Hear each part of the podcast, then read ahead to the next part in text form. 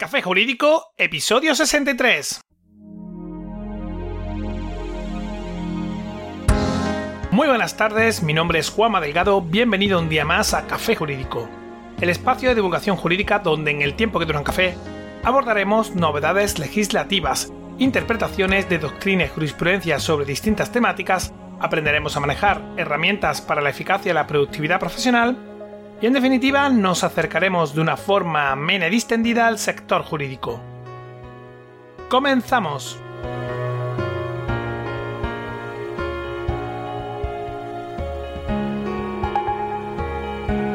Con motivo de la reciente salida de Mafia Trilogy, que incluye la edición definitiva de los tres juegos de Mafia, he tenido la oportunidad de disfrutar nuevamente de una de las sagas de videojuegos más brillantes de todos los tiempos, sobre todo por su ambientación, su música y su historia. A mí me pasa que siempre que juego a Mafia termino por acordarme del padrino inevitablemente y al final toca ver de nuevo sus películas e incluso jugar también a sus videojuegos aunque sean de plataforma antigua. Así hasta que se me pasa el hype y llega otra buena historia a la que engancharme. Precisamente por todo esto me ha venido a la cabeza en estos días una de esas frases célebres que en este caso se atribuye a Mario Puzo, el autor del Padrino, que decía que un abogado con su maletín puede robar más que mil hombres armados. Cierto o no, lo que está claro es que muy buen concepto no parecía tener de la profesión de la abogacía. ¿O sí? Porque en la historia de Gaster siempre suelen poner al abogado con un papel relativamente importante dentro de la familia.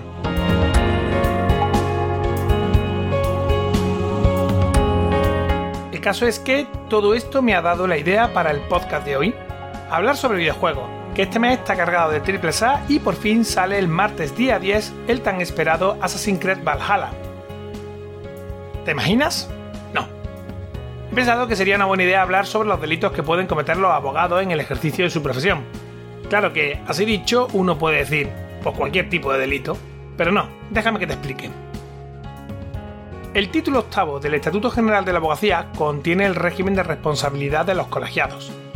Dentro de este título, el capítulo primero se dedica a la responsabilidad penal y civil, y concretamente el artículo 78, en su apartado primero, dispone que los abogados están sujetos a responsabilidad penal por los delitos y faltas que cometan en el ejercicio de su profesión.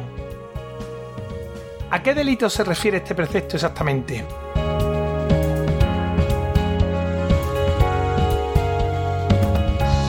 ¿Qué delitos pueden cometer los abogados en el ejercicio de su profesión?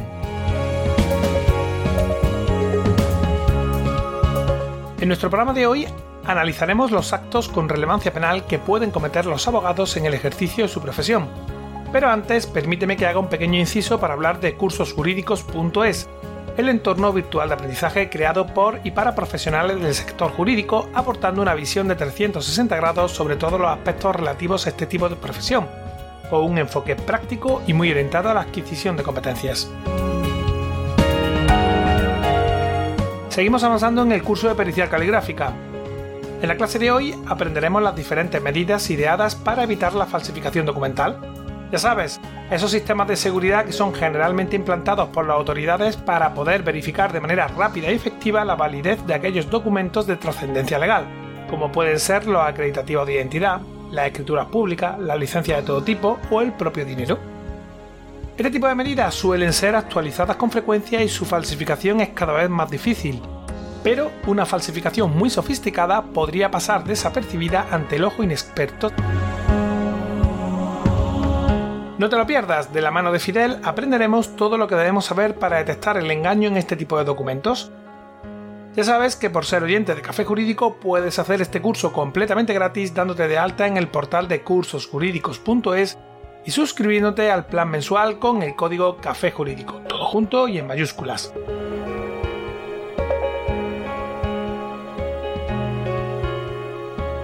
Y ahora que ya te he explicado cómo puedes hacer el curso gratis, sigo con lo que iba. Pues sí, los abogados en el ejercicio de su profesión pueden cometer actividades delictivas. No creo que esto te sorprenda, pero ¿qué tiene que hacer un letrado para incurrir en responsabilidad penal dentro del ejercicio de su profesión? Lo cierto es que, en realidad, son muchas las conductas que pueden constituir un delito, así que vamos a hacer un repaso de las principales.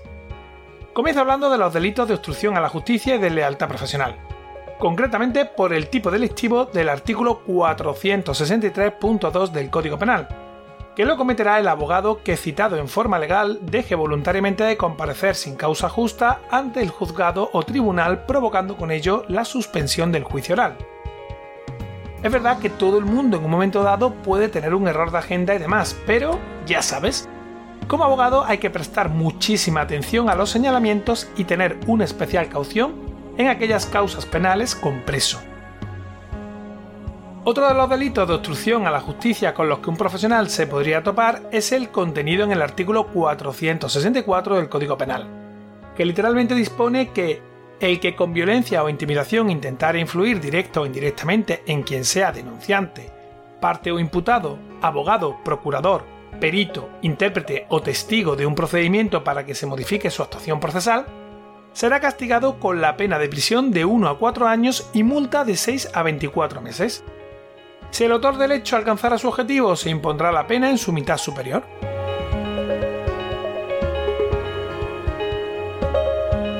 Además, el artículo 465 del Código Penal dispone que el que interviniendo en un proceso como abogado o procurador con abuso de su función destruya, inutilice u oculte documentos o actuaciones de los que haya recibido traslado, será castigado con la pena de prisión de 6 meses a 2 años multa de 7 a 12 meses e inhabilitación especial para su profesión, empleo o cargo público de 3 a 6 años.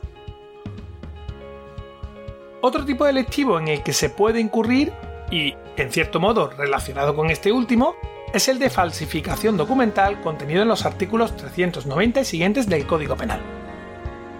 Este delito se puede cometer tanto con documentos públicos como privados, ya sea porque el profesional ha realizado alguna de las falsedades descritas en los tres primeros números del apartado primero del artículo 390, o bien porque haya utilizado un determinado documento a sabiendas de su falsedad, que ya son ganas de complicarse, de luego.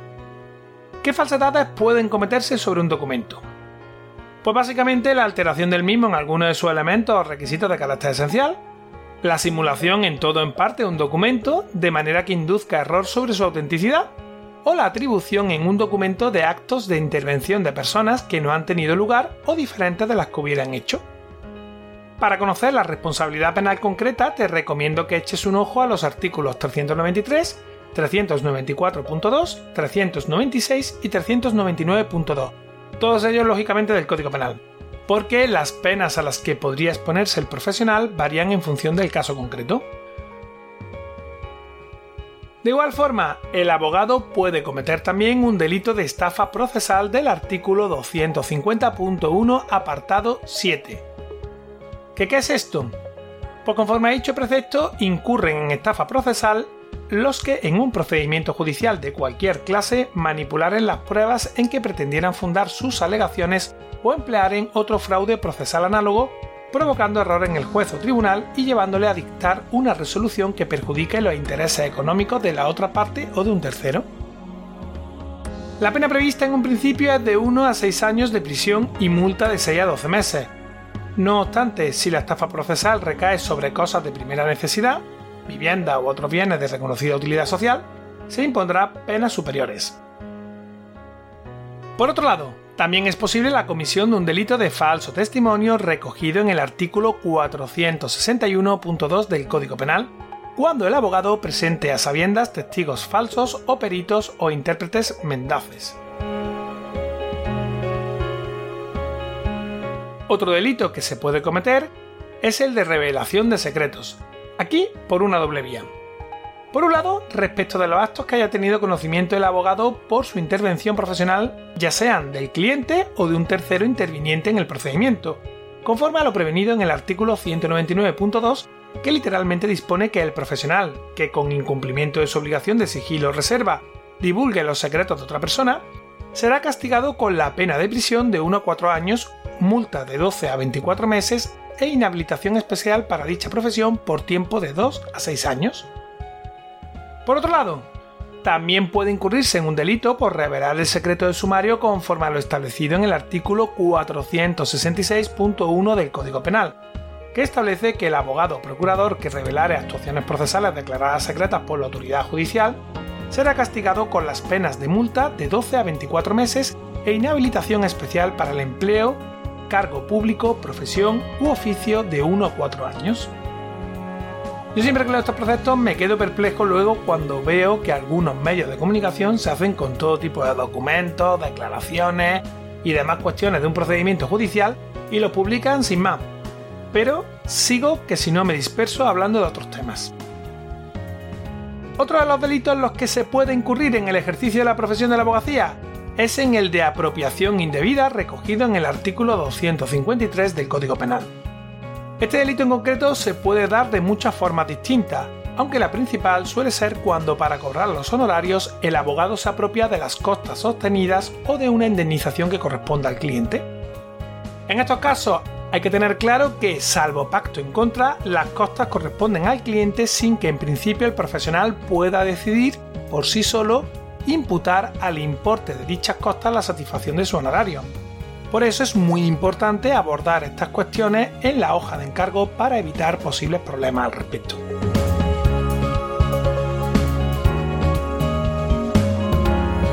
Por otro lado, el abogado también podría incurrir en un delito de quebrantamiento del deber ético de no defender intereses contradictorios que aparece recogido ex artículo 467 del Código Penal. Según este precepto, el abogado o procurador que habiendo asesorado o tomado la defensa o representación de alguna persona, sin el consentimiento de ésta, defienda o represente en el mismo asunto a quien tenga intereses contrarios, será castigado con la pena de multa de 6 a 12 meses e inhabilitación especial para su profesión de 2 a 4 años. De igual forma, conforme al apartado segundo del mismo precepto, el abogado procurador que por acción u omisión perjudique de forma manifiesta los intereses que le fueren encomendados, será castigado con la pena de multa de 12 a 24 meses e inhabilitación especial para empleo, cargo público, profesión u oficio de 1 a 4 años. Si los hechos fueran realizados por imprudencia grave, se impondrán las penas de multa de 6 a 12 meses e inhabilitación especial para su profesión de 6 meses a 2 años.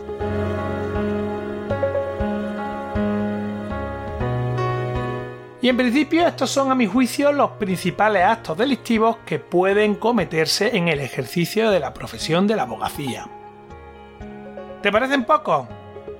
Bueno, pues ciertamente el abogado también puede incurrir en muchos otros tipos delictivos, tales como un delito de desobediencia grave a la autoridad contenido en el artículo 556 del Código Penal, o en un delito de cohecho del artículo 419 en correlación con el artículo 424, o en uno de tráfico de influencia del 429 del Código Penal, si el abogado intenta prevalecerse de su relación personal con una autoridad o funcionario público para lograr una resolución que le pueda generar directa o indirectamente un beneficio económico para sí o para un tercero, también puede cometer un delito de amenaza de los artículos 169 y siguientes o de coacciones del artículo 172 del Código Penal, ambos respecto de su propio cliente, del contrario, del compañero de la otra parte o de algún tercero que tuviera relación con los anteriores. Así como un delito de injuria del artículo 208 del Código Penal por proferir expresiones consideradas injuriosas en una situación de acaloramiento, como en una negociación difícil o incluso en una actuación judicial concreta.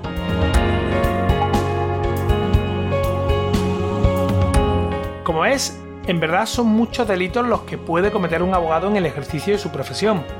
Tanto que dan ganas de estarse quietecito y quedarse jugando. Que me parece que es lo que voy a hacer ahora conforme termine el programa de hoy. Pero antes de irme voy a hablar de un último tipo delictivo que se puede cometer en el ejercicio de la profesión, que es un tanto peculiar, como es el de intrusismo profesional contenido en el artículo 403 del Código Penal. Y digo que es un tanto peculiar porque, como tal, este delito no lo comete un abogado, sino quien, sin tener la titulación y habilitación, desarrolla los actos propios de un abogado. En fin, ¿qué te ha parecido el programa de hoy? ¿Crees que se me ha quedado en el tintero algún delito? ¿Te parece que son demasiados? Me encantaría recibir tu opinión.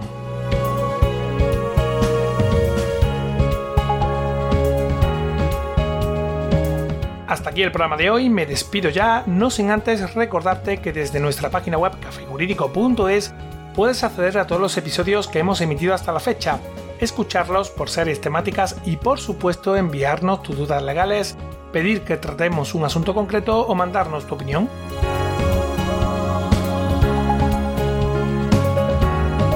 También puedes seguirnos y escucharnos en las principales plataformas del sector. Ya sabes, iTunes, iBox, Spotify, Spreaker, Google Podcast y YouTube. Suscríbete, emitimos programa los martes y jueves a las 4 y media de la tarde.